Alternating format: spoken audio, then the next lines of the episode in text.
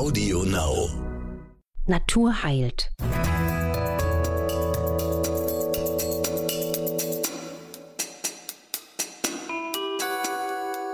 Dr. Anne Fleck, Gesundheit und Ernährung mit Brigitte Leben.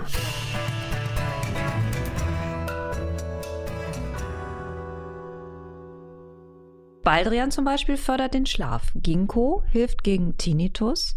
Johanniskraut gegen depressive Zustände. Majoran entspannt die Muskeln. Wir haben Heilpflanzen längst in unseren Alltag integriert, ohne dass wir das noch groß merken. Und sie spielen auch in der modernen Medizin eine wichtige Rolle. Und das ist ein weites Feld, auf dem wir heute einige Erkenntnisse einsammeln wollen. Und wir, das bin ich, Dr. Anne Fleck, genannt Doc Fleck. Und Maike Dinklage von der Brigitte und der Brigitte Leben. Anne, mal so ganz grundsätzlich, welche Aspekte an einer Pflanze machen eigentlich eine Pflanze zu einer Heilpflanze? Also eine Heilpflanze ist, wie der Name schon sagt, eine Pflanze, die einen hohen Gehalt an Wirkstoffen hat, die gezielt zu Heilzwecken oder auch zur Linderung von Krankheiten genutzt werden können. Heilpflanzen ist ja ein Sammelbegriff, der umfasst auch Kräuter und auch jegliche Art der Heilung dienenden Pflanzen. Und was auch interessant ist, von diesen Heilpflanzen und Heilkräutern dienen dann auch ganz verschiedene Bestandteile. Zum Beispiel die Blätter, die Blüten, die Wurzeln, Früchte oder Beeren und als Grundlage für diese sogenannten Phytopharmaka, also pflanzliche ähm, Medizin. Und auch interessant ist, dass wir wissen, dass Pflanzen in der Regel auch Grundlage für wichtige Medikamente sind. Ne? Das ist einfach eine Fortentwicklung und das ist so spannend. Gerade jetzt im Sommer, wenn man sich umguckt in unseren Gärten, wahrscheinlich wachsen da jede Menge Heilpflanzen, ohne dass wir es so richtig wissen. Was könnten wir denn mal so en passant, wenn wir über die Wiesen spazieren, gerade ernten und uns damit Gutes tun? Ja, das ist, glaube ich, äh, was ganz Faszinierendes, was ich denke. Mutter Natur schenkt uns zum Beispiel gratis Löwenzahn, Giersch, Brennnessel. Jetzt gibt es vielleicht einige, die uns zuhören, die sagen, um Gottes Willen, ich habe einen Garten und ich werde diesem Unkraut nicht Herr. Löwenzahn, der wächst ja sogar durch den Beton, ja, damit wir ihn vielleicht doch mal für uns entdecken. Ach, du meinst, der preist sich an, indem er sich als besonders Richtig. stark erweist ja. und einfach überall da ist? Das ist wie so ein wie Giersch auch. Ja, ja, genau, der kommt da so richtig durch den Beton durch, ne? Und das sind ganz, ganz, ganz effektive äh, Heilpflanzen. Also wenn wir nur mal die drei uns anschauen, Löwenzahn, Giersch und Brennnessel, die hat ja fast jeder von uns doch in fast schon Greifnähe. Ähm, und was machen wir dann damit? Also ich stelle mir jetzt vor, ich stehe im Garten, ich rupf meinen Giersch raus, dann esse ich den mit Stumpf und Stiel. Na, zum Beispiel Löwenzahn ist ja zum Beispiel in der Region, wo ich groß geworden bin, ein Klassiker. Löwenzahn wird da als Salat gegessen oder Löwenzahn einfach als Beiboot in einem schönen bunten Salat. Und genauso kann man aber auch mit Giersch arbeiten, das auch oder auch Löwenzahn in eine Art von Smoothie einarbeiten. Man kann, wenn man das nicht so macht, man kann es ja sogar auch erwärmen, also spricht auch nichts dagegen. Aber Löwenzahn und Giersch, wenn die schon da sind, dann würde ich mich auf gar keinen Fall darüber ärgern, sondern einfach sagen, danke, danke, danke und das wird jetzt verarbeitet. Also am besten wie so eine Art Wildkräuter in der Form von Salat. Was ich aber auch wahnsinnig gerne mag, ist gerade im Frühsommer, wenn die Brennnessel so kleine frische Triebe hat, die so richtig schön hellgrün sind, dann mal mit ein paar Handschuhen und einer Schere bewaffnet in den Wald oder dort, wo viel Brennnessel steht und dann diese Brennnesselspitzen sammeln. Und dann mache ich daraus gerne ein Risotto. In so ein Brennnesselrisotto oder in eine Brennnesselsuppe, da könnte ich mich wirklich reinlegen. Das ist sensationell. Was kann denn die Brennnessel speziell? Wofür ist die gut? Also die Brennnessel hat ja ganz, ganz stark entgiftende Wirkung und ausscheidungsanregende Wirkung. Das ist ihre Kraft. Also die Brennnessel hat da eine, eine riesen, riesen, riesen Formel, wie wir den Körper dazu bringen, die Ausscheidungskraft über die Niere zu stärken. Und der Löwenzahn, Das ist ja für mich wie, ähm, nicht nur für mich übrigens, wie ein Ginseng des Westens. Also er hat stimulierende, energieschenkende Wirkung, auch für alle Menschen, die jetzt in der Rekonvaleszenz sind von einer längeren Erkrankung oder nach einer viralen Infektion wie Covid-19. Löwenzahn hat da wirklich einen stabilisierenden Effekt und er ist so toll, weil er regt die Gallenproduktion an. Das heißt, er fördert die Verdauung und er wirkt präbiotisch, also wie ein Dünger für die gesund und schlank machenden Darmbakterien. Also Löwenzahn ist so ein richtiger Tausendsasser, hat auch noch viele Vitamine, Mineralien, wie übrigens fast alle Heilpflanzen mehr oder weniger da sehr gut bestückt sind. Das ist schon, das ist schon toll. Es gibt ja, wenn man sich den Buchmarkt anguckt, ähm, gerade wieder so eine Renaissance des alten Wissens. Also je mittelalterlich die Erkenntnis, je besser verkaufen sich eigentlich auch die Bücher. Ich kenne diese Faszination auch. Ich blätter da richtig gerne rein und ähm, äh, tauche da ein. Ich frage mich aber, ob dieses alte Wissen uns heute noch neue Erkenntnisse liefern kann. Also ist da wirklich was verschütt gegangen, was man jetzt immer noch entdecken kann? Oder ist man nicht eigentlich mit der medizinischen Forschung und dem Wissen heute mindestens auf dem Stand, was man auch aus im Mittelalter oder sogar in der Antike über äh, die Wirkung von Heilkräutern wusste?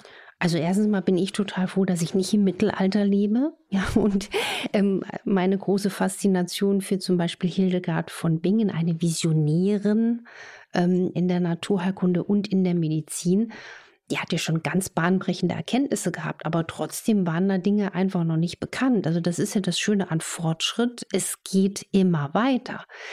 Und trotzdem braucht es, und das ist ja die Medizin, für die ich eben auch kämpfe, es braucht die Integration. Wir brauchen integrative Medizin. Das heißt, Gutes bewahren, aber immer offen für Neues sein. Also nicht hier entweder oder, sondern alles, was sinnvoll ist, was valide ist, was erfahrungsgemäß und evidenzgemäß einen Ansatz bietet, integrieren. Und da ist schon aus meiner Erfahrung so, dass ganz oft Dinge verloren gehen die vielleicht auch mal, deswegen unterhalte ich mich auch sehr, sehr gern mit sehr, sehr alten Kolleginnen und Kollegen. Also da, da geht so viel verloren, wenn man nicht darüber spricht und auch aus diesem Erfahrungsschatz der Naturheilkunde klar gehen äh, Kenntnisse verloren, wenn sie nicht angewendet werden und wenn sie nicht vermittelt werden in der Ausbildung. Wer soll sie dann kennen, wenn man jung ist und das Fach gerade erst lernen? Ich glaube, deswegen lesen, Entschuldigung, deswegen lesen hilft. Lesen, lesen, lesen hilft lesen. generell immer sehr. ja. Die folgende Frage wird dir Spaß machen, das ahne ich. Was sind deine Top 5 der Heilpflanzen? Ja, also da komme ich ja jetzt nicht drum rum. Für mich wird immer der Löwenzahn, glaube ich, der, der Spitzenreiter sein. Einfach, ich bin auch mit dem groß geworden. Also es gab bei uns sehr oft als Kind ähm, in der Familie Löwenzahnsalat mit einer Pellkartoffel und einem Rührei also oder im Spiegelei. Das ist einfach ernährungsphysiologisch ein, ein richtiger Knaller. Und wenn du mich jetzt fragst, warum, dann finde ich so faszinierend, weil, wie schon angedeutet, sowohl diese oberirdischen als auch die unterirdischen Anteile von Löwenzahn, also das Kraut und die Wurzeln, so gesund sind. Und ich sagte ja eingangs, er treibt auch ähm, den Stoffwechsel und die Verdauung an, aber er ist auch stark entzündungshemmend und harntreibend. Und deswegen ist er auch für mich so ein Tausendsasser, wenn jetzt Menschen hier sitzen, die sagen, ich habe auch, bin jetzt müde, ähm, ich bin auch oft mit Blähung und Völlegefühl und Verdauungsschwäche unterwegs. Da ist Löwenzahn einfach ein unglaublich wichtiges, wichtiges Heilkraut, was ich grundsätzlich allen empfehle. Also gerne auch mal Löwenzahntee trinken. Man muss ja jetzt nicht gleich schon raus und, und verzweifelt, wenn man in der Stadt wohnt, jetzt den Löwenzahn aus dem Beton kratzen. Ähm, Löwenzahntee trinken ist auch schon mal was. Und der hat natürlich auch ganz viele Bitterstoffe. Also Bitterstoffe, er liefert sogar Aminosäuren, Mineralien, Spurenelemente. Ich denke da zum Beispiel spontan an Zink, also auch stark fürs Immunsystem.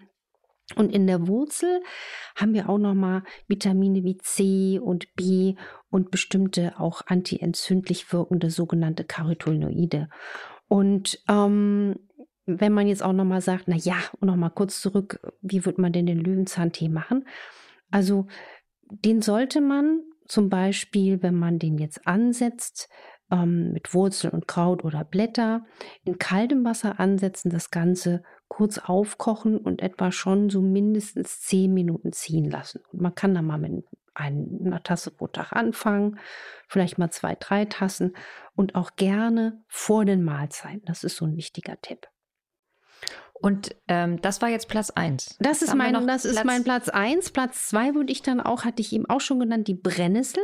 Ne? Also klar, Brennnessel, die mag man ja gar nicht so, ui, die, die piekst ein. Oder wenn man dann als Kind dadurch wie Ronja Räubers Tochter, auch ein von mir total geliebtes Buch. Ich habe ja mich als Kind quasi fast nur mit Lesen befasst. Ähm, man ist ja durch die, durch die Landschaft getobt und dann hat man die Brennnessel gegrüßt, dann war der, da war die nächste halbe Stunde erstmal nicht so schön. Aber ähm, die Brennnessel punktet einfach, weil sie hat sehr viel Kieselerde, also auch ein ein gesundes Heilkraut für, für alles, was Bindegewebe ausmacht. Und sie liefert viel Vitamin C und Spurenelemente wie Eisen. Also das ist auch ganz interessant, dass sie auch so einen Mangelausgleich schafft. Und ich bin ja ein Fan auch von Brennnesseltee. Aber auch, finde ich, kann man mal, wenn man wirklich die Chance hat und dann aber eher im Frühjahr und nicht im Spätsommer, mal Brennnessel zu pflücken aber dann wirklich bitte Handschuhe an und ähm, Vorsicht. Dann kann man da richtig was Schönes draus basteln.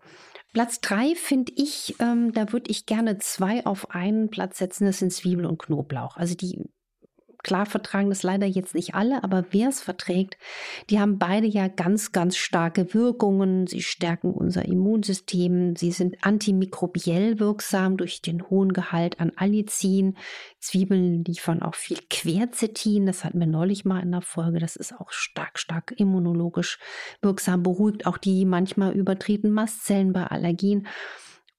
Diese Zwiebel- und Knoblauchkomponenten sind gut für Herz, für Verdauung, für Knochen und sie senken gewissermaßen auch das Krebsrisiko. Also ran an die Zwiebel, gerne die rote Zwiebel und gern an, ran an den Knoblauch. Und wer Angst hat, den Nachbarn oder den Partner beim nächsten Mal mit einer riesen Fahne äh, zu verkraulen, dann empfehle ich immer die, die Seele, also diesen kleinen Keimling aus dem Knoblauch rauszubasteln, bevor man ihn verarbeitet. Ich presse zum Beispiel manchmal auch gerne eine frische Knoblauchzehe an irgendwas noch dran. Also ich habe auch mal gehört, dass es hilft, Milch zu trinken. Ja. Nach Knoblauch. Auch. Milch verträgt ja jetzt nicht jeder, aber zum Beispiel oder auch gleich äh, Petersilie dazu. Womit wir sicher bei Platz 5 sind? Mhm. Können wir gerne. Also Petersilie ist mein, mein, mein Held in dem Punkt. Die Petersilie ist ja heimisch hierzulande überall fast erhältlich. Ich mag sie eher in der glatten Form und die ist ein Füllhorn an Vitaminen, Mineralien. Also da stecken A-Vitamine, B1, B2, B6 drin, Eisen, Phosphor, Mangan. Also wer nebenbei mit Petersilie arbeitet, ich schließe jetzt aber auch die ganzen anderen Kumpels der Petersilie gar nicht äh, aus. Ne? Also alles, was in diese Richtung geht. Der tankt nebenbei ganz, ganz viel Gesundheit. Gibt es auch Heilpflanzen, vor denen du warnen würdest? Und weil es ja sicherlich auch eine Frage der Dosierung ist, wo kann man sich denn mal schlau machen über die Anwendung und die Dosierung, die da richtig wäre? Also dieser Satz von Paracelsus, es ist Gift in allem, der stimmt. Ja, so kannst du auch dich am gesündesten von gesunden Anführungsstrichen dann irgendwann überladen mit potenziell etwas Giftigem. Und wenn man zum Beispiel mal in einem Heilpflanzengarten gewesen ist, was eine ganz faszinierende Erfahrung ist, dann kriegt man schon mal von den Menschen, die einen da durchführen, gesagt, Vorsicht, bitte nichts berühren.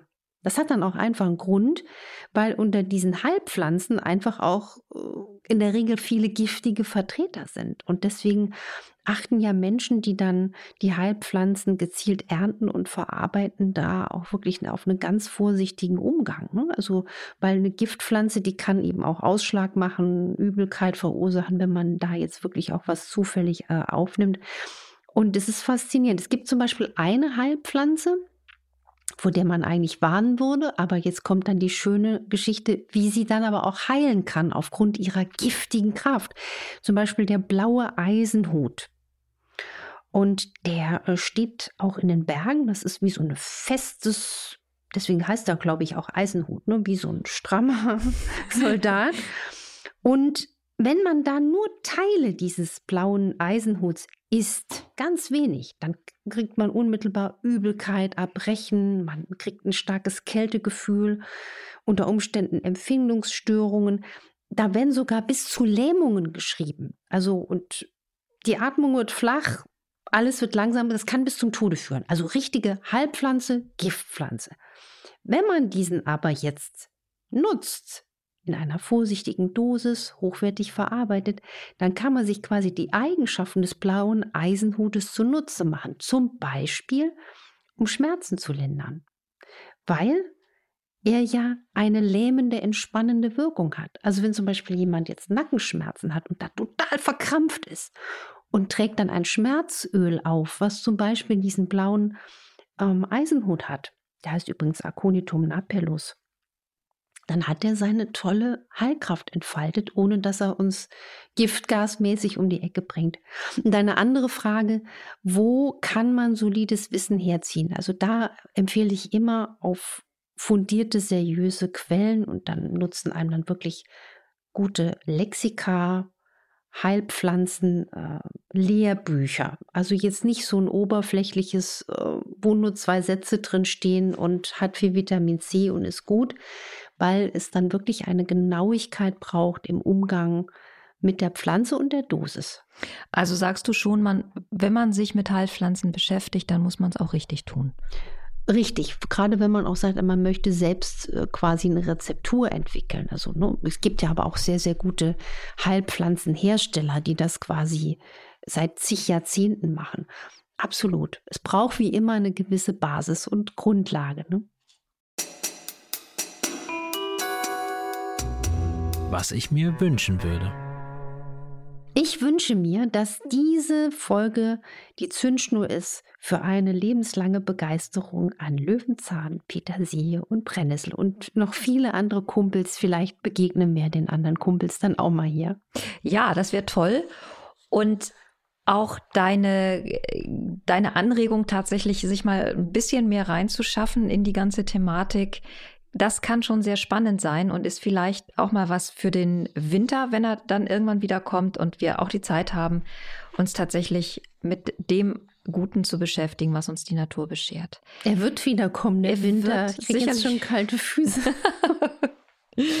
ich hoffe, ihr hattet Spaß an unserer Folge, ihr habt profitiert und ihr abonniert uns auf Audio Now, weil da könnt ihr uns hören und ihr bewertet uns gut. Ihr könnt uns Fragen schicken, nach wie vor infoline.brigitte.de. Und Anne Fleck, Doc Fleck könnt ihr ab jetzt auch bei RTL sehen. Nicht nur hören bei uns, sondern sehen. In der Sendung Punkt 12 berät Anne nämlich die Zuschauer und die Zuschauerinnen jeden Donnerstag ab 14 Uhr zu aktuellen Gesundheitsfragen. Nächste Woche öffnen wir wieder unsere Wundertüte und es wird ölig. Man bekommt Herzrasen, wenn man uns zuhört. Und äh, Hilfe gegen Hüftgold und gegen Haarausfall haben wir außerdem zu bieten. Ich kann nicht durch das Mikrofon reanimieren. Also ich bin dann mal jetzt ärztlich raus. wir werden ja aufklären, was es mit dem Herzrasen auf sich hat in der nächsten Folge. Seid gespannt, seid dabei. Vielleicht sind auch eure Fragen dabei. Wir wissen und ihr wisst, es kommen immer super viele. Wir können nur ein ganz paar aufgreifen, aber das tun wir mit Herzblut. Absolut. Macht was draus und entdeckt eure Liebe zu den Heilpflanzen. Tschüss. Tschüss.